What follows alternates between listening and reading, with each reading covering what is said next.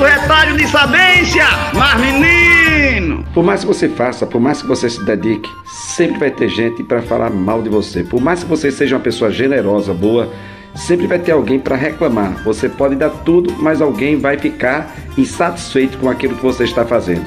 Vai dizer que você não deu, vai dizer que você não ajudou, vai dizer que não foi dessa forma e você fica preocupado com isso? Preocupado com isso? Tira essa preocupação do seu coração, rapaz, porque quem tem boca pode falar o que quiser, mas aqueles que lhe conhecem, aqueles que sabem quem é você, com certeza vai escutar e não vai dar ouvido, porque conhece o seu coração. E você tão angustiado, tão preocupado, tão cansado, porque tem pessoas que não gostam de você, elas têm até o direito de não gostar de você.